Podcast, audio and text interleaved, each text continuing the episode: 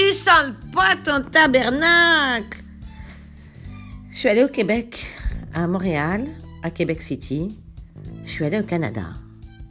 C'est-à-dire que mon essentiel, alors que moi qui suis une frileuse, pas permis, j'ai quitté Paris pour m'installer enfin au soleil à Toulon, m'a emmené là-bas en automne. Mon essentiel, il est fort quand même. Vous êtes avec Linda Apocalypse. Allez en voyage, en immobile. Donc mon essentiel s'appelle Laurent. Je dis ça pas parce que j'ai envie de, le spoiler, mais parce que, parce que j'aime beaucoup les acrostiches. L'acrostiche, le principe de l'acrostiche, c'est que tu prends la première lettre de chaque mot et tu en fais une phrase. Il y en a certains qui en ont fait des textes, des romans et c'est un principe qui est, je crois, à la base, si je ne dis pas de bêtises, qui a été inventé vraiment des services secrets euh, russes. Si je ne m'abuse à vérifier. Oh, j'aurais dû vérifier avant, dommage. Donc voilà, il s'appelle Laurent, donc je vais lui faire une petite, une petite, euh, une petite dédicace à mon essentiel. Donc c'est L-A-U-R-E-N-T. Donc Laurent, l'acrostiche. L'eau vient de là, il nous dit si. A. Avec un et un, ça fait nous. U. Uniquement si est mon chat. R. Rire encore et encore. Jouir toujours et toujours ensemble. E. Évidemment que je pars pas avec n'importe qui. N ni l'un sans l'autre, toujours ensemble. T, la transhumance, c'est ce qui va nous égarer et nous sauver. Donc on est allé au Canada avec mon essentiel et j'ai énormément apprécié l'endroit. Donc ce voyage immobile, je vous emmène au Canada, au Québec. Petite, euh, petite anecdote rigolote, c'est qu'on est enfin dans un hôtel euh, à l'américaine, avec tu gares la voiture devant la porte, vraiment ce que tu vois dans les films américains. Voilà, euh, moi je regardais partout en disant où est la caméra? Où est la caméra? Et on est là, on se pose enfin dans, un hôtel qui, qui, l'affectionne parce que lui, il aime bien ce pays et il le connaît depuis longtemps. Et, euh, il a l'habitude de plein d'endroits, quoi. C'était tellement génial de voir ses yeux qui brillaient comme un enfant, à me faire découvrir tellement de choses.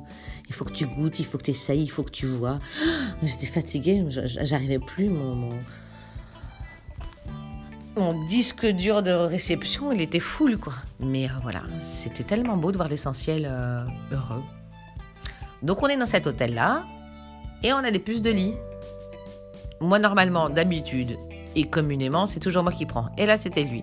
Donc il a fallu que je sois une bonne femme, d'où l'expression être un bonhomme. Il a fallu que je sois une bonne femme, et que j'aille râler à l'accueil, et que je disais, eh ben non, monsieur, vous allez nous payer les crèmes, et voilà. Qu'est-ce qui était bon là-bas? Euh, Le froid, euh, la poutine aussi, euh, d'aller à Montréal, de retrouver des amis, parce que moi en fait j'ai des amis aussi là-bas. Ce qui était assez étonnant et surprenant, c'était de si bien manger, de se régaler et voir que c'est beaucoup de Français qui travaillent là-bas. En l'occurrence, lui, il a deux fils qui travaillent là-bas, un étudiant en événementiel et l'autre dans la cuisine. Euh, et, les petits Français là-bas, c'est du pain béni pour ces de l'eau Et en fait, voilà, c'était une expérience, euh, une découverte. Et voilà, parce que mon essentiel, il a envie qu'on sorte un peu, qu'on voyage, qu'on aille voir ailleurs. Et moi, je suis très frileuse. Frileuse pas dans le sens chaud-froid, mais quand même. C'est passé une soirée pour, pour moi qui était magique. Je pense que c'est la plus dingue des soirées, pourtant j'ai largement vécu j'ai bien vécu, je suis une d'apocalypse. Mais d'être en train de faire pipi dans des toilettes au, plein centre de Montréal, d'entendre des filles dans la salle de bain qui parlent de plein de mots comme ça, toute sa vie de fait. Tu comprends les mots, mais tu comprends pas la phrase. Elle parlait de mots, je comprenais rien. Rien. Et je me dis, mais c'est une caricature. Donc je suis sortie aux filles, elle m'a dit, mais je leur ai dit, mais vous dites quoi? Qu'est-ce que vous racontez? Elle dit, bon, tu sais bien ce qu'on dit là, on parle de quoi, quoi Et tu dis, ok. Là-bas, les filles, elles sont euh, extrêmement décomplexées. Là-bas, euh, tu vas dans des malls ou dans des, des endroits, ou même dans des stations-service, il y a la table allongée dans les toilettes des bonhommes. Il n'y a pas que chez les bonnes femmes. Là-bas, il y a des endroits prévus pour que les femmes, elles allaitent tranquillement. Il y a une espèce de, respect, euh, respect, voilà, un respect. un respect, une équité. Une équité. Je ne vais pas parler d'égalité, je vais dire vraiment équité, le mot est important. Moi, j'ai adoré ce pays. S'il faisait un peu plus chaud l'hiver et un peu moins chaud l'été, j'irais bien. Allez, mon essentiel, ça c'était juste pour toi. Je t'aime.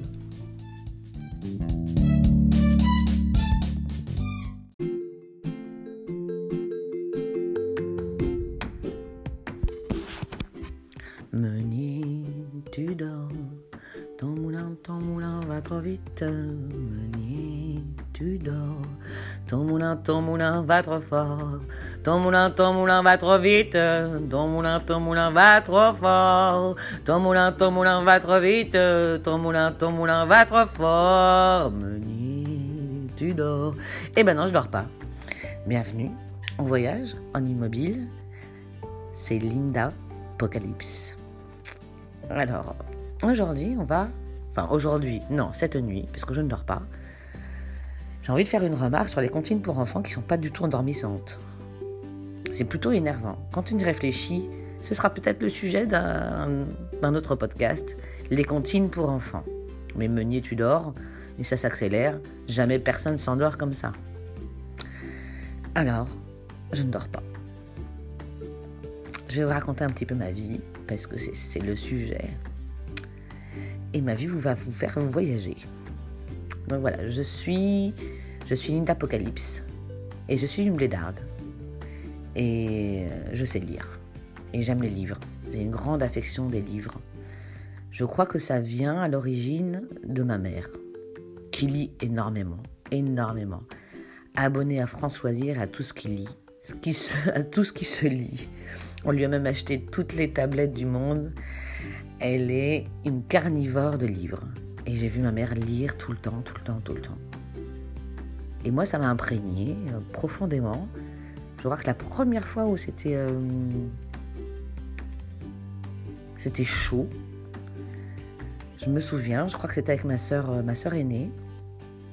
La télé était en panne, en panne pendant suffisamment longtemps pour qu'on puisse euh, se caler dans le couloir, dans le grand couloir de, l'appartement qu'on avait au huitième étage, dans les cités, où on s'est assis toutes les deux et dans le couloir avec la lumière, on, lisait. On lisait, on a dû, j'ai dû, euh, elle aussi, on a dû lire dix fois, vingt fois, cinquante fois le même euh, livre, la même BD, voilà. Et je suis tombée amoureuse absolument à, à ce moment-là des livres. Donc voilà, j'ai envie de vous parler de ça, de livres, et je vais vous faire voyager. Parce que mon essentiel, on va parler de lui quand même un petit peu, m'a fait un petit challenge au tout début de notre rencontre et il m'a demandé de faire une petite liste. Une liste de livres à lire avec 5 euh, ou 10 livres à lire. je dis mais c'est impossible. Hein.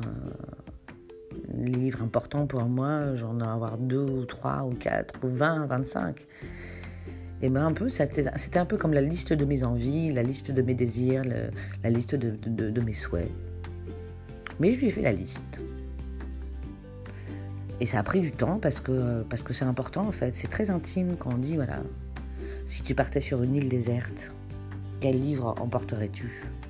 Et là, je ne prendrais pas un livre. Moi, j'en prendrais 30, je pense. Et je prendrais que des livres. Hein. Si tu me demandes de choisir entre un string, un soutif, une tenue sexy et des livres, moi je prends les livres. Je m'en fiche d'être à poil sur une île déserte, en fait. Je m'habillerai autrement. Ça, c'était une petite digression euh, rigolote.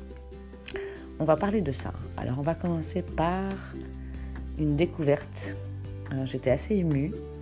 Il y a une librairie euh, de deuxième main, en fait, avec des livres d'occasion à Toulon.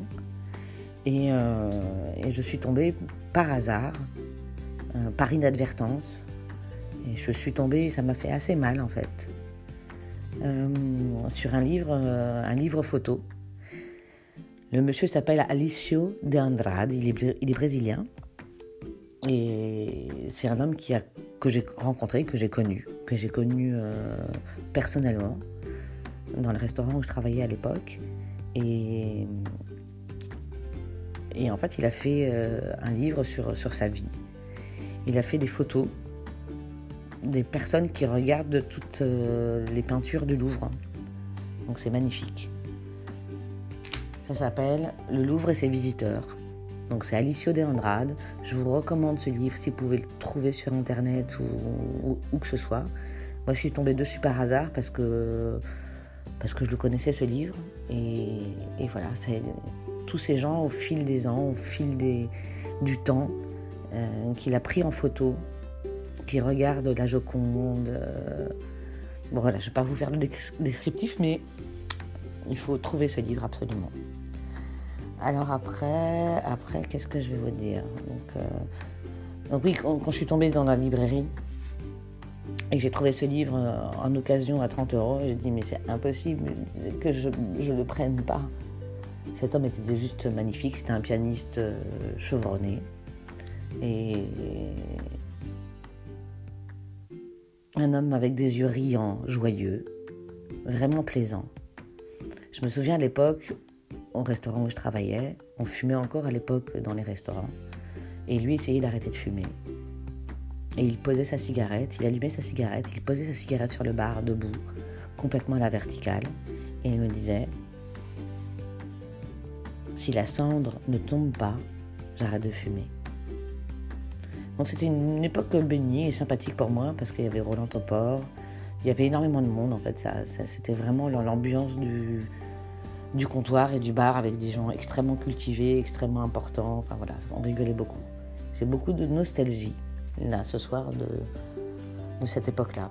Et, Alicio, j'ai vu chez lui, je l'ai vu au piano, j'ai vu, euh, il faisait des pyramides de bobines de films, de photos. Alors j'étais assez émue quand j'étais avec mon essentiel et mon fils euh, euh, dans cette petite librairie euh, de Toulon, que je vous recommande d'aller sur le port avec les livres d'occasion. Je me dis, l'occasion fait le larron. Donc voilà, bah, c'était pour Alicio. Et pour le Louvre et ses visiteurs. Premier livre. Après, un livre qui m'a qui m'a vraiment remué. Peut-être peut-être c'est ça en fait, c'est que le livre et pas un objet, n'est pas un outil, il est une extension de nous-mêmes. Euh, moi, ça m'arrive d'acheter un livre et de ne pas le lire tout de suite en disant c'est pas le moment. Ou de, lire un livre et me dire c'est pas, je suis pas dans le time, c'est pas maintenant. Donc voilà, et puis il y, a, des livres qu'on prend dans ses bras, dans ses mains, qu'on embrasse. Et on dit voilà, là c'est vraiment ça. Ça, c'est pour moi. Et donc moi, j'ai vécu quelque chose qui, s'appelle la faim. Euh, vraiment la faim, euh, le ventre qui se tord, euh, la souffrance de, la famine. Et à ce moment-là, j'avais qu'un livre dans, ma sacoche, c'était La faim, justement. Pas celle qui justifie les moyens, mais celle qui nous tord le ventre. Donc ça, c'est Knut Hamsun. Et je vous recommande aussi parce que parce que si tu ne sais pas ce que c'est de ne pas avoir faim, tu lis ce livre et tu comprends. Donc moi, ça résonnait, ça avait vraiment résonance euh, à ce moment-là de ma vie euh, avec, euh, avec ce livre. Après, il y a Le Parfum de Patrice Ouskin. On en fait des séries aujourd'hui. On, on s'arrange un peu sur Netflix à réinventer l'histoire. Mais moi, j'aime vraiment ce personnage de grenouille qui raconte... qui cherche l'essence cherche l'essentiel. Bon, l'essentiel, il dort pour l'instant. On va pas le déranger. Après, alors, je vous chante une petite chanson ou, je continue? Alors, je continue. Il y a forcément King Théorie. Ah oui, c'est ça qui était drôle aussi. C'est quand mon essentiel m'a demandé ma liste. Il est allé voir des libraires, des libraires d'occasion avec ma liste. Et il a dit que ma liste, avec sa liste, il est arrivé. Et on lui a dit c'est très, très féministe, en fait, votre liste, monsieur. Moi, je pensais pas, mais a priori, pour un, un libraire ou quelqu'un euh, un peu plus au fait euh, du sujet, euh, mince, dans ma liste de, de, livres, c'est assez féministe. Donc voilà, les non féministes, passez votre chemin parce que ma liste est, est un peu axée là-dessus. Pas que. Donc il y a King Kong Theory, forcément, de Virginie Despentes. J'ai acheté son dernier bouquin et j'avoue, j'ai pas encore. Euh, J'ai pas encore lu. Adieu les cons. Mort aux cons. Enfin, je sais plus le titre.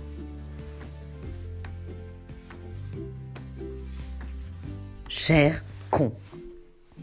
Voilà, j'aime beaucoup cette femme parce qu'elle est hors des sentiers battus, parce qu'elle a une vie assez dingue, parce qu'elle est, elle est rock'n'roll, elle a des positions euh,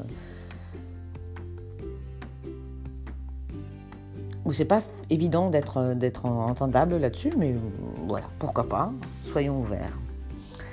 Il y a un livre que j'aime énormément, que j'ai obligé, j'ai torturé ma mère à le lire parce que c'est un gros pavé. C'est la Bible, mais ça s'appelle La Grève qui est un, livre qui est énormément lu aux États-Unis. C'est un des livres les plus vendus, les plus vendus aux États-Unis.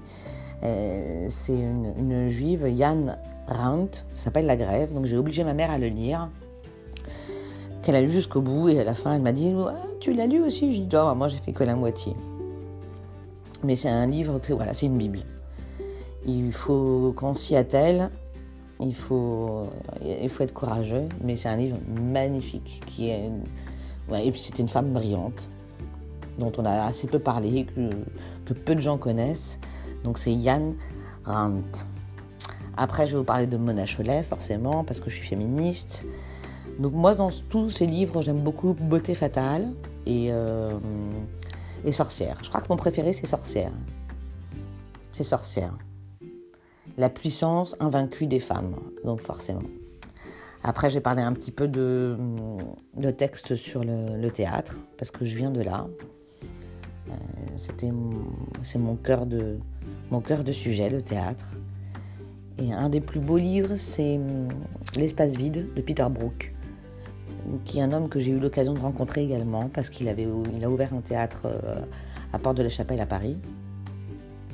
Euh, et euh, moi, j'ai vu des pièces magnifiques là-bas. Et puis, j'ai eu l'occasion aussi de, de, monter sur scène là-bas, de, toucher le sol. Donc, il y a lui. Et, et puis voilà, sur le théâtre, on reviendra. Ce sera le, sujet d'un autre épisode, d'un autre moment, pour vous raconter ce que sont les livres. Et puis, je pense que j'ai fait le tour pour l'instant peut-être. Je vais vous parler de celle que j'adore absolument. Elle est dingue. J'adore les années 20, j'adore la prohibition, j'adore euh, euh, l'idée du cachet, l'idée de l'interdit, l'idée de tout ça. Donc je vais vous lire juste rapidement un petit pamphlet de Dorothy Parker. Dorothy Parker, euh, c'est vraiment les années Chaplin, le noir et blanc, euh, les belles coiffures et les jolies, robes Charleston, mais elle était hyper rock'n'roll pour l'époque. Donc elle, elle a écrit sur le suicide. Je vais vous lire là et puis je terminerai là-dessus. Donc Dorothy Parker, ce qu'il faut lire, c'est l'hymne à la haine ou mauvaise journée demain. Mais l'hymne à la haine, c'est excellent. Et ça, vous allez vous régaler. Donc je vais terminer par la petite citation de Dorothy Parker sur le suicide. Les rasoirs font mal, les rivières sont humides, les drogues sont brutales, les pluies sont perfides, les nœuds se défont, les flingues sont interdits, le gaz ne sent pas bon. Autant rester en vie. Voilà. C'était Linda Apocalypse.